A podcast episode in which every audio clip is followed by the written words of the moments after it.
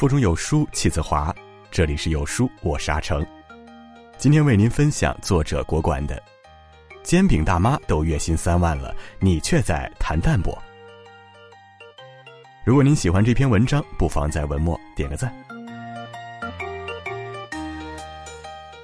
前段时间，北京黄金地段，开鸡蛋灌饼摊的大妈和顾客吵了起来。突然，大妈冲口说了一句话：“我月入三万，怎么会少你一个鸡蛋？”此言一出，立马震惊全国。月入三万，就凭这一句话，就该给这个上了年纪还奋斗在摊位前线、志气冲天的大妈一万个赞。可怜我们时下有的年轻人，月入远及不上大妈，却张口闭嘴谈淡泊，然后堂而皇之的颓废在电脑前。Excuse me。同学聚会的时候，昔日的同窗个个意气风发，土豪范儿十足。一个说着自己名下已经有多少套房，一个说着自己的公司已经融资多少轮，一个说着自己已经升到多高的管理层。这一桌酒，表面热闹，暗里较劲。大山是一桌当中最不起眼的一个。他暗里向我吐槽，真心看不惯这些人自抬身价又阿谀奉承的样子，三句不离车子、房子、票子，有没有一点精神追求？不就是仗着自己赶上好机会，有一个好爹？够急功近利吗？他的语气满满的不屑，一副老子要是真用心跟你们斗，肯定斗死你们一群人的样子。这跟大山往常的形象有点不一样，是因为在我们看来，大山这个人够淡薄的。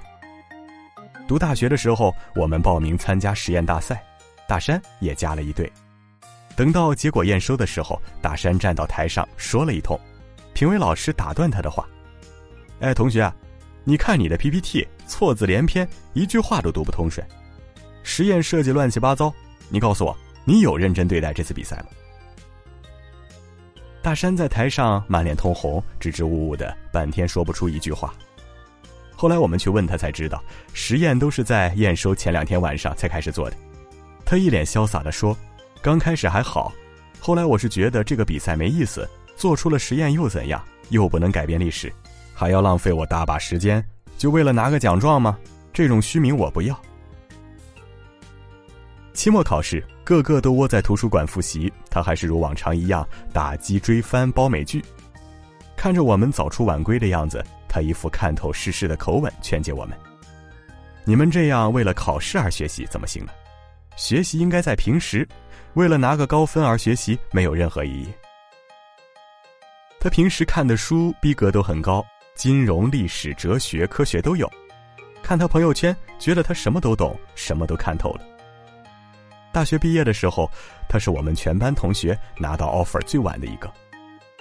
大山的人生信条是淡泊名利，但是他跟我们想象中的淡泊有点不太一样，恐怕现在这样的生活状态也不是他想要的。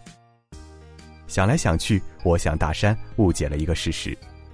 每次要开始奋斗的时候，大山看到的是奋斗的艰辛，于是淡泊就成为他停止奋斗的借口。更可怕的是，因为这个强大的借口，他让自己心安理得的躺在了现状之上，失去了年轻人应该有的活力。张嘉佳在老情书里写过一个脾气火爆的老太太，她说过一段话特别震撼，我就特别看不起你们这帮年轻人。二三十岁就叨逼叨说平平淡淡才是真，你们配吗？我上山下乡知青当过，饥荒挨过，这你们没办法经历。但我今儿平安喜乐，没事打几圈牌，早睡早起。你以为凭空得来的心静自然凉？老和尚说，终归要见山是山，但你们经历见山不是山了吗？不趁着年轻拔腿就走，去刀山火海，不入世就自以为出世。以为自己活佛涅盘来的，我的平平淡淡是苦出来的，你们的平平淡淡是懒惰，是害怕，是贪图安逸，是一条不敢见世面的土狗。没经历过庸俗功利的二十岁，我们谁有资格坦然面对四十岁的复得返自然？没有经历过惊涛骇浪的洗礼，我们谁有资格领会悠然见南山的意境？你可以羡慕陶渊明的境界。但你也必须经历陶渊明的辛酸苦楚，才知道什么叫真正的淡泊。陶渊明隐居之前是一个一心想要大济苍生的士人。年轻的时候，为了锻炼自己的眼界，他往北边走，往荒野走，基本把当年烽火遍地的中国游了个遍，练就了一身肌肉和高超剑术。那不是现在我们三天两头宅在家里的猥琐男能比的。他做江州祭酒，投靠这个投靠那个，一生四次出仕，做的都是有实权得到职位。一声令下，俯视百万的那种，也不是今天手无缚鸡之力、空喊口号的空虚青年能意淫得出来的。陶渊明的归隐不是逃避，而是看清了现实真相以后的选择。外人看来是淡泊，在他自己已经是最激进、最恰当的选择。而且，陶渊明是有背景的人，凭借他前半生积累的资源，即使隐居了，他还是有方宅十余亩、草屋八九间的人。淡泊不是陶渊明的必然，而只是他生命中其中一个选项。你没有陶渊明那样的家世、能力和情操，不要轻易的谈淡泊。淡泊从来都是高层次人士的一种追求，而不是你什么都不做、为所欲淫的借口。我另一个大学同学大齐，读书的时候也很淡泊，社团比赛一律不参加，什么学生职位都不谋求。每天不是去上课，就是躲在宿舍看书，一副不食人间烟火的样子。毕业的时候，大家忙着考公务员研究生，挤破脑袋进国企，进 BAT、华为、普联。他不慌不忙的找了个深圳的外企。他描述过自己上班的生活：上午主要用于吃早餐，下午主要用于收发事务性邮件，几乎没有生存压力。研发冲锋的活儿由国外总部负责，他们只要维护好国内的市场就好。自己解决不了的事，开会大家一起解决。每天上下班准时，工资稳定，每年小幅度增长。我真正成了一个大企业的螺丝钉，找个老婆生个娃，一辈子不用担心失业，每天能够喝杯茶，吃个包，吃口瓜子，闲来看闲书，这就是我的梦想。几天前还跟我谈着自己的梦想，几天后画风就突变了。他开始在微信朋友圈里发各种代理的信息，卖什么的都有。而且看他转发的文章，三十岁的中年危机，要么轰轰烈烈的活，要么默默无闻的死。我观察了十四年，才发现那些很努力却没有成就的人都有一个特点。最近怎么了？一副奋起直追的样子。以前不是很淡泊的吗？我小窗问了他一下。淡泊个屁！我女票怀孕了，一听到这个消息，突然来了一种生存压力，才发现以前梦想都是扯淡。丈母娘不满意我这工作，我自己也不满意了。我算了算，按照这工资涨幅，我在深圳十年都买不上一个厕所。我准备辞职了，现在一边做做代理，一边投简历去大企业。现在什么都不想，只要能赚到钱又不违法，我就去。末了，他跟我说。二十多岁的人谈淡泊没希望的。一般人不要轻易谈淡泊，是因为我们活在这个世上，有家庭责任和社会责任要完成的。面对年迈无力的上一代，嗷嗷待哺的下一代，我们怎么忍心放下肩头的责任？甚至我们连稍微停下脚步都不敢。那些勇于放下责任、放飞自我的人，不是淡泊，只是幼稚。你要谈淡泊可以，但是该淡的是对结果的执着，而不是淡你奋斗追求的过程。像我的朋友大山，他不仅对任何事情的结果都不执着，他是连奋斗追求都不执着。这样的人生，直接进入休眠状态得了。有句话叫“莫问收获，但问耕耘”。你无法左右结果的到来，但你能控制自己要不要走向结果，要走向什么样的结果。一位老学者说：“人生的真相是百分之五的幸福加百分之五的痛苦加百分之九十的平淡。我们都是因为对幸福渴望而忍受百分之五的痛苦，接受百分之九十的平淡。但是，不同人面对相同的人生会有不同的态度，这取决于如何面对这百分之九十的平淡。勇于追求的人，善于把平淡的日子过得幸福。”懒惰的人就会把平淡的生活变成了痛苦，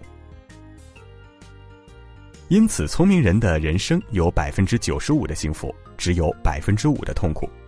而不聪明的人就有百分之五的幸福和百分之九十五的痛苦。把平淡的日子过得幸福，本身就是一个需要追求的过程，因为在这个时代，仅仅是维持现状也需要不断努力。你要谈淡泊可以，但是该淡的是对外物的依赖，而不是淡你的内心志向。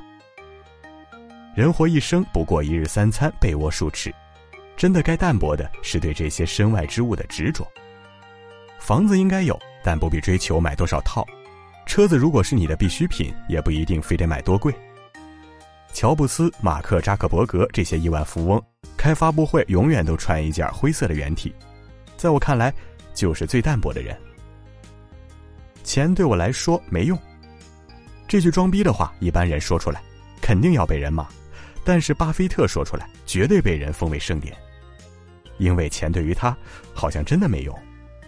一个普普通通的亿万富翁，豪车美女一大堆，而巴菲特坐拥七百亿财产，座驾是一台价值四万的凯迪拉克别墅，一栋离他上班地点五分钟车程的两层小别墅，啥景观都没有，已经住了六十年了。山珍海味，他每天忙的时候直接点一份麦当劳在办公室吃。在生活上，他从来没有过多的要求，甚至连要求都说不上。他唯一的志向就是赚钱，而且赚了还花不出去。他享受的是赚钱的快感以及智力付出的乐趣，因此他比一般的暴发户高了不止一个层次。有耐心，不风流，守规矩，讲信用，做慈善，一天能捐三百七十亿美元。我有六十年都是跳着踢踏舞去工作。就是因为我做我喜欢做的。一个有真正追求的人，才敢谈对其他东西淡薄。你找到自己喜欢做的事，就可以把一切无关的事摒弃掉。喜欢赚钱，你就专心赚钱；喜欢做学问，你就专心看文献；喜欢做官，你就专心为人民服务。但你不能够什么都不做，而且最好你喜欢做的事饿不死你。你要谈淡泊可以。但是该淡的是与外人的攀比，而不是淡你的自我进步。前段时间有个帖子火极一时，有人二十二岁就毕业了，但等了五年才找到稳定的工作；有人二十五岁就当上了 CEO，却在五十岁去世；也有人迟到五十岁才当上 CEO，然后活到九十岁；有人单身，同时也有人已婚。奥巴马五十五岁就退休，川普七十岁才开始当总统。每个人都有他自己发展的时区，愚蠢的人就是拿别人的时区对比自己，然后焦虑不安，一定要催促自己加紧脚步发展，最后还容易扑街，得不偿失。每个人都是一个小宇宙，每个宇宙都有自己演化的步伐，将自己的眼光注视自己的内心，倾听自己内在的声音，一点点超越自己，才能真正得到平淡的快感。昆德拉曾说：“永远不要认为我们可以逃避，我们的每一步都决定着最后的结局，我们的脚步正在走向我们自己选定的终点。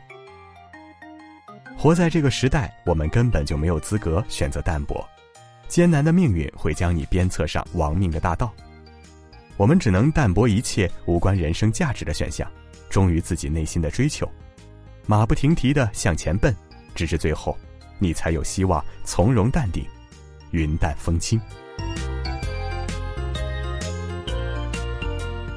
好了，在这个碎片化的时代，你有多久没读完一本书了？长按扫描文末二维码，在有书公众号菜单免费领取有书独家引进的外文畅销书四本，附中文讲解。欢迎大家下载有书共读 App 收听领读，记得在文末点个赞。我是阿成，我在山东烟台，向您问好。